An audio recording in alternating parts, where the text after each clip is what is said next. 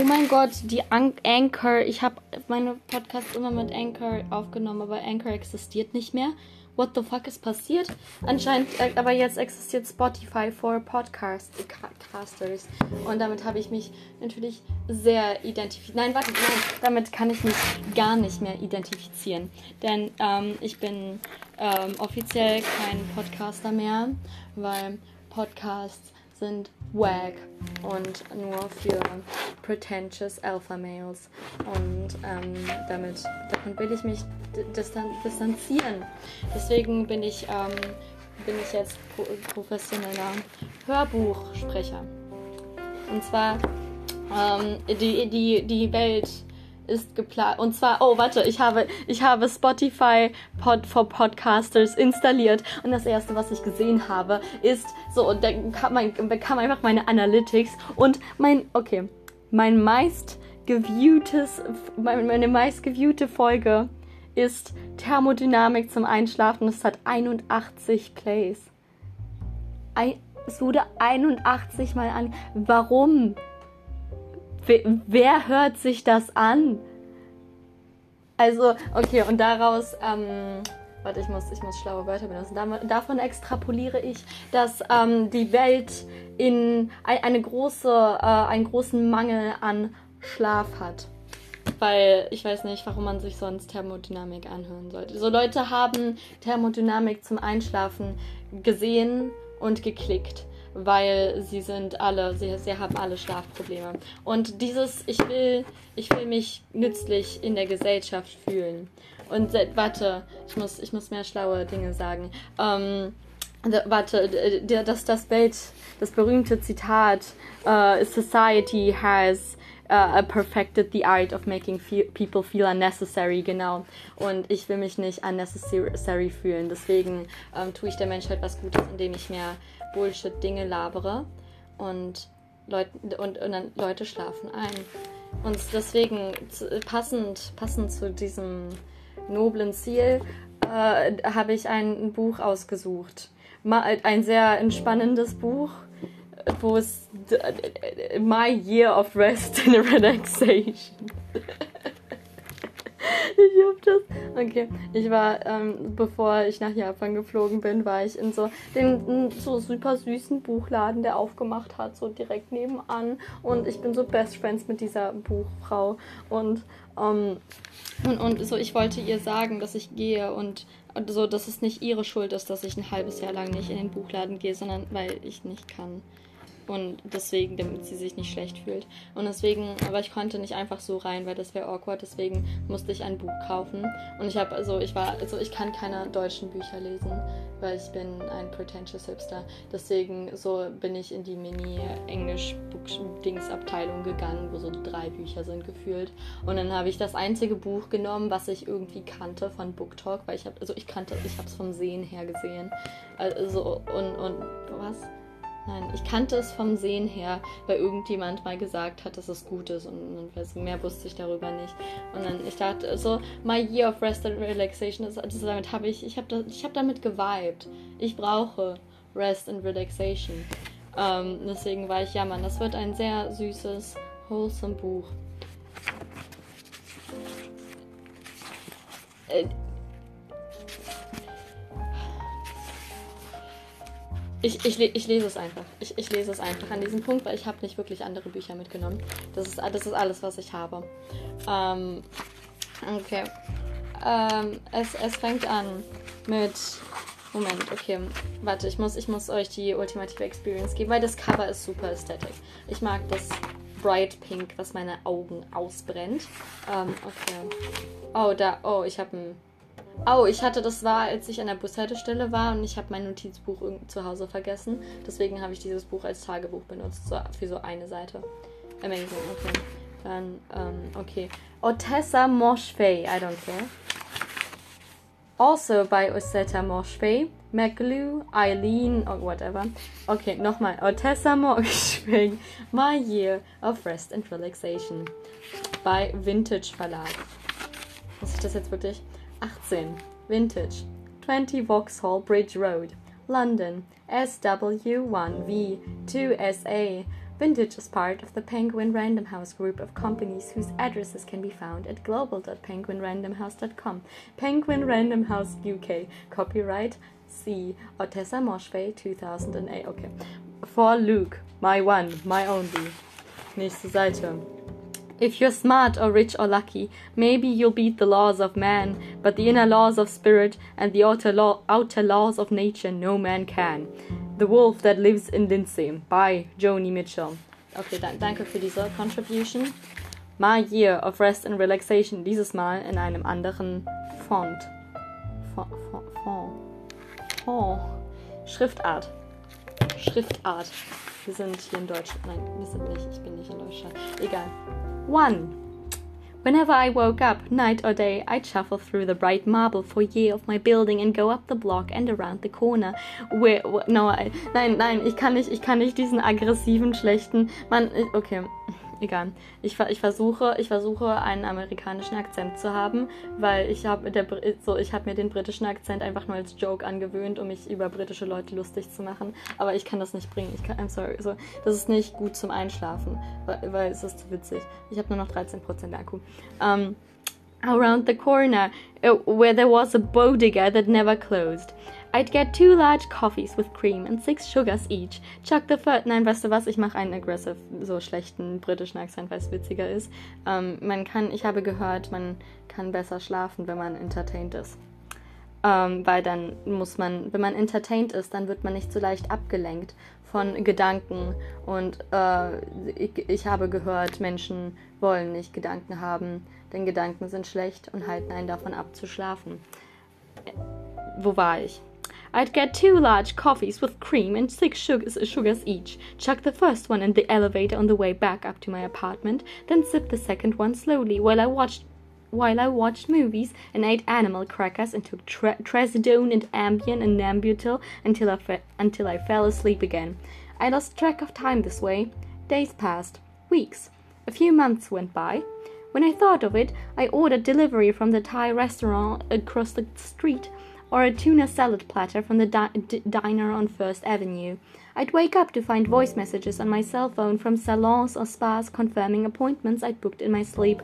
I always called back to cancel, which I hated doing because I hated talking to people. Early on in this phase, I had my dirty laundry picked up and clean laundry delivered once a week. It was a comfort to me to hear the torn plastic bags rustle in the draft from the living room windows. I liked catching whiffs of the fresh laundry smell when I dozed off on the sofa, but after a while it was too much trouble to gather up all the dirty clothes and stuff in the laundry bag. And the sound of my own washer and dryer interfered with my sleep, so I just threw away my dirty underpants. All the old pa- pairs reminded me of Trevor anyway, for a while, tacky lingerie from Victoria's Secret kept showing up in the mail. Frilly fuchsia and lime green thongs and teddies and baby doll nightgowns, each sealed in clear plastic in, in a clear plastic baggie. I stuffed the little baggies into the closet and went commando. An occasional package from Barney's or Saks provided me with men's pajamas and other things I couldn't remember ordering cashmere socks, graphic t shirts, designer jeans. I took a shower once a week at most. I stopped tweezing, stopped bleaching, stopped waxing, stopped brushing my hair. No moisturizing or exfoliating, no shaving. I left the apartment infrequently. I had all my bills on automatic payment plans. I'd already paid a year of property taxes on my apartment and on my dead parents' old house upstate. Rent money from the tenants in that house showed up in my uh, checking checking account by direct, direct deposit every month. Unemployment was rolling, rolling in as long as I made the weekly call into the automated service and pressed 1 for yes when the robot asked if I made a sincere effort to find a job. that was enough to cover the co payments on all my prescriptions. prescriptions and whatever I picked up at the bodega. Plus, I had investments. My dead father's financial advisor kept track of all of that and sent me quarterly statements that I never read. I had plenty of money in my savings account too, enough to live for a few years as long as I didn't do anything spectacular.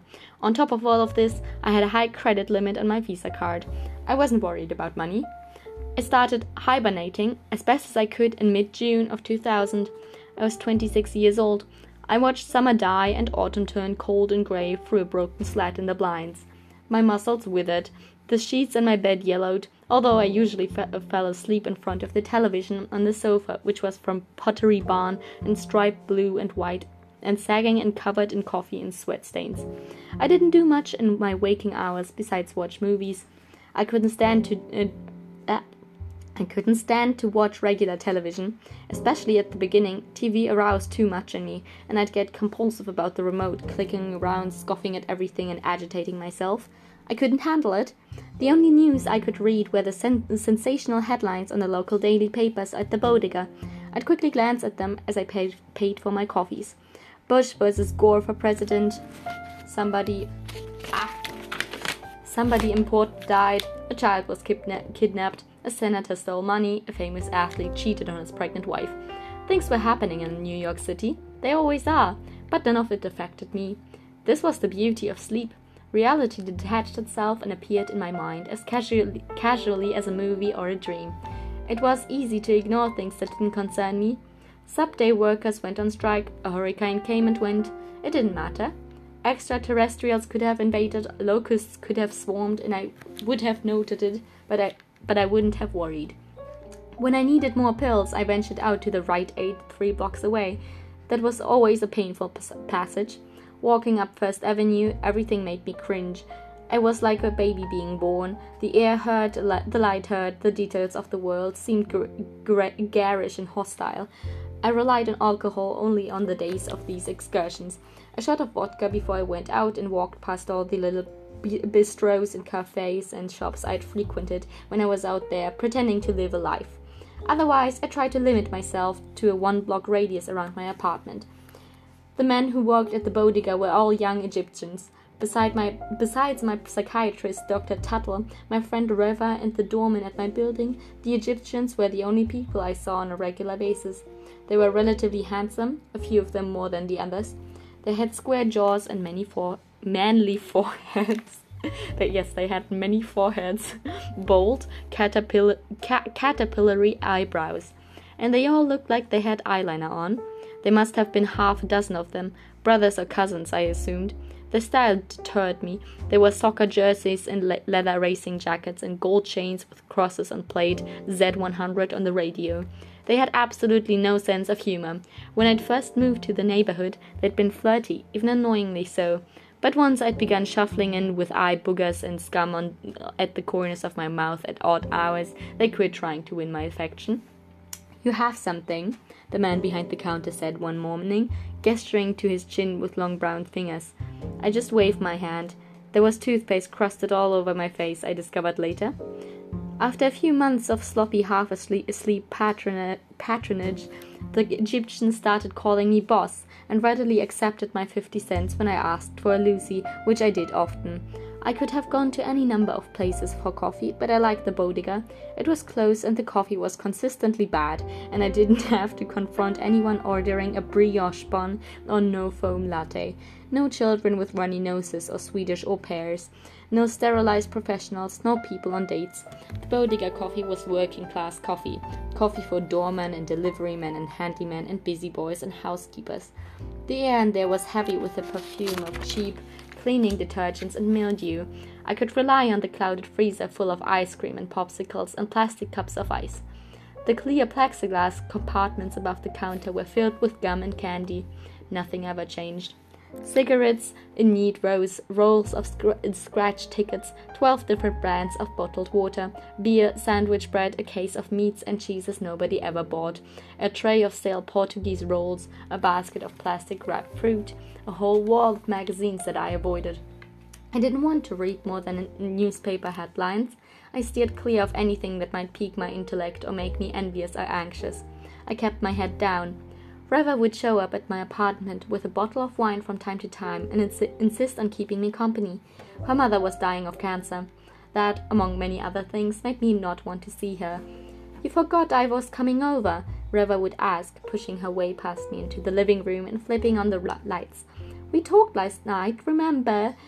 That this is isn't in New York. Oh my god. I like to call Reva just as the Ambien was kicking in, or the Solfoton or whatever.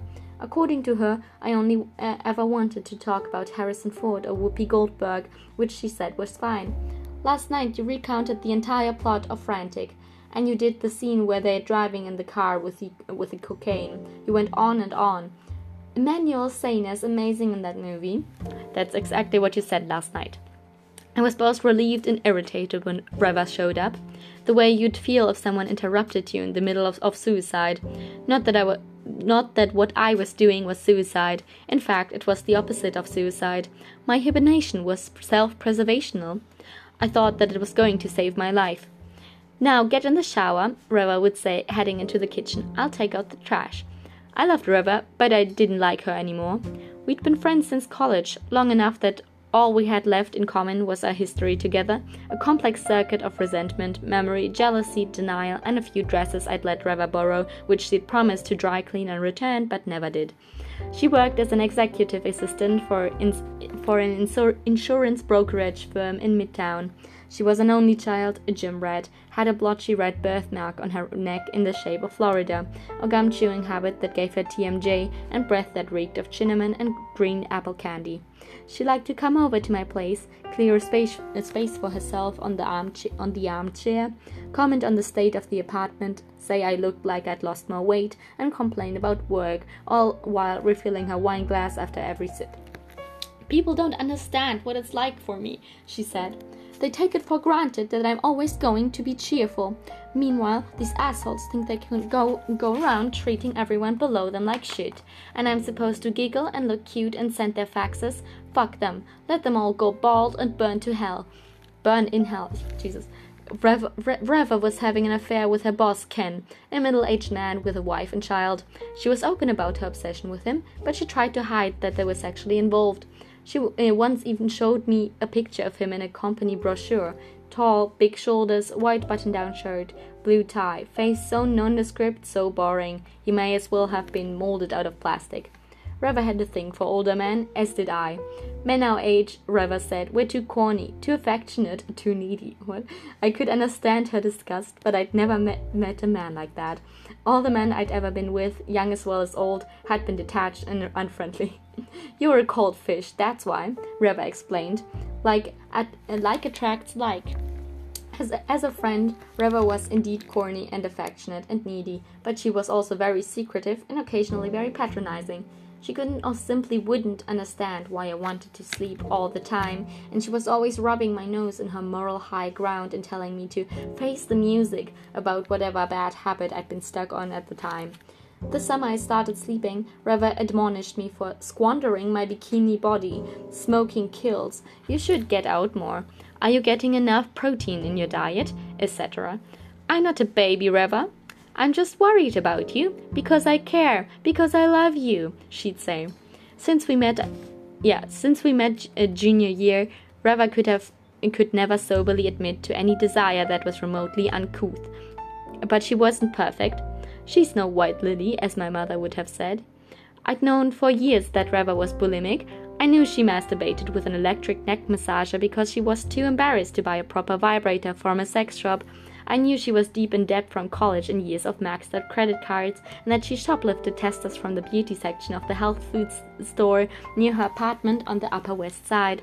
I'd seen her uh, I'd seen the tester stickers on various items in the huge bag of makeup she'd carried around whenever she wherever she went. She was a slave to vanity and status, which was not un- unusual in a place like Manhattan, but I found her desperation especially irritating. It made it hard for me to respect her intelligence.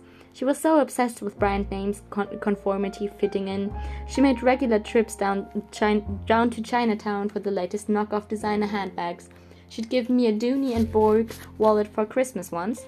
She got us matching fake Coach keyrings. Ironically, her desire to be classy had always been the déclassé thorn in her side. Studied grace is not grace, I once tried to explain.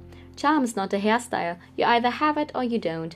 The more you try to be fashionable, the tackier you look. Nothing hurt Reva more than effortless beauty like mine. When we'd watch before sunrise on video, video once a day, one day, she'd said, Did you know Julie Delpy's a feminist? I wonder if that's why she's not skinnier. No way they'd cast her in this role if she were American. Uh, see how soft her arms are? Nobody here tolerates arm flap. Arm flap is a killer. It's like the SATs. You don't even exist if you're below 1,400. does it even does it make you happy that J- Julie Delpy has arm flap? I'd asked her. No, she'd said. Uh, she said. Uh, she'd said after some consideration. Happiness is not what I'd call it. More like satisfaction. Jealousy was one thing Reva didn't seem to feel the need to hide from me. Ever since we, ever ever since we'd formed a friendship, if I told her that something good happened, she'd whine, "No fair," mm, often enough that it became a kind of catchphrase that she would toss off casually, her voice flat. It was an automatic response to my good grade, a new shade of lipstick, lipstick, the last popsicle, my expensive haircut. No fair. I'd make my fingers like a cross and hold them out between us, as though to pr- protect me from her envy and wrath. I once asked her whether her jealousy had anything to do with her being Jewish, if the if she thought if things came easier to me because I was a, a WASP. Was? It's not because I'm Jewish, I remember her saying. This was right around graduation, when I'd make the dean's list despite having skipped more than half my classes senior year, and Reva had bombed the J the GRE. It's because I'm fat. She really wasn't. She was very pretty, in fact and I and I wish you'd take better care of yourself, she said one day visiting me in my half awake state at my apartment. I can't do it for you, you know. What do you like so much about Whoopi Goldberg? She's not even funny. You need to be watching movies that are going to cheer you up, like Austin Powers. Or that one with Julia Roberts and Hugh Grant. You're like Winona Ryder from Girl Interrupted all of a sudden, but you look more like Angelina Jolie. She's blonde in that. This was how she expressed her concern for my well being. She also didn't like the fact that I was on drugs. You really shouldn't mix alcohol with all your medications, she said, finishing the wine. I let Reva have all the wine. In college, she'd uh, called hitting the bars going to therapy. She could suck a whiskey sour down in one sip. She popped Advil between drinks. She said it kept her tolerance up. She would probably qualify as an alcoholic, but she was right about me. I was on drugs. I took upwards of a dozen pills a day, but it was all very regulated, I thought. It was all totally ab- above board. I just wanted to sleep all the time. I had a plan. I'm not a junkie or something, I said defensively. I'm taking some time off. This is my year of rest and relaxation. Lucky you, Reva said. I wouldn't mind taking time off from work to loaf around, watch movies, and snooze all day, but I'm not complaining. I just don't have that luxury. Once she was drunk, she t- put up her feet on the coffee table, scooching my dirty clothes and unopened mail to the floor, and she'd go on and on about Ken and catch me up on the latest episode of their soap opera drama, Office Romance. She'd brag about all the fun things she was going to do over the weekend, complain that she'd gone off her most recent diet and had to do overtime at the gym to make up for it and eventually she'd cry about her mother. I just can't talk to her like I used to. I feel so sad. I feel so abandoned. I feel very, very alone. We're all alone, Reva, I told her. It was true. I was. As uh, she was. This was the maximum comfort I could offer. Wow. I know ha- I have to prepare for the worst with my mom. The prognosis isn't good, and I don't even think I'm getting the full story about her cancer. It just makes me feel so desperate. I wish there was someone to hold me, you know. Is that pathetic? You're needy, I said. Sounds frustrating. and then there's Ken. I just can't stand it. I'd rather kill myself than be all alone, she said. At least you have options. if I was up for it, we'd order salads from the Thai place and watch movies on pay per view. I preferred my VHS tapes, but Reva always wanted to see whatever movie was new and hot and supposed to be good. She, she took it as a source of pride that she had a superior knowledge of pop culture during this period. She knew all the latest celebrity gossip, followed the newest fashion trends. I didn't give a shit about that stuff. Reva forever studied Cosmo and watched Sex and the City and was competitive about beauty and life wisdom. Her envy was very self righteous. Compared to me, she was under underprivileged. And according to her terms, she was right. I looked like a model, had money, and I uh, had money I hadn't earned. Were real, were real design, uh, wore kann nicht reden, wore real designer clothing, had majored in art history, so I was cultured. Reva, on the other hand, came from Long Island, was an 8 out of 10, but called herself a New York 3 and had majored in e- economics. The Asian nerd major, she named it. Reva's apartment across town was the third floor walk up that smelled like sweaty gym clothes and french fries and Lucille and Tommy Girl perfume. Although she'd given me a spare set of keys to the place when she moved in, I'd been over only twice in five years. She preferred coming to my apartment. I think she enjoyed being recognized by my doorman, taking the fancy elevator with the gold buttons, watching me squander my luxuries. I don't know what it, was about, Reva. I couldn't get rid of her. She worshipped me, but she also hated me. She saw my struggle with misery as a cruel parody of her own misfortunes. I had chosen my solitude and purposelessness, as Reva had, despite her hard work, simply failed to get what she wanted. No husband, no children, no fabulous career. So when I started sleeping all the time, I think Reva took some satisfaction watching me crumble into the ineffectual slob she hoped I was becoming. I wasn't interested in competing with her, but I resented her on principle, and so we did argue. I imagine this is what having a sister is like someone who loves you enough to point out all your flaws. Even on weekends, if she'd stayed over if she'd stayed over late, she'd refuse to sleep over. I wouldn't have wanted to, her to anyway, but she always made a fuss about it, as though she had responsibilities I would never understand.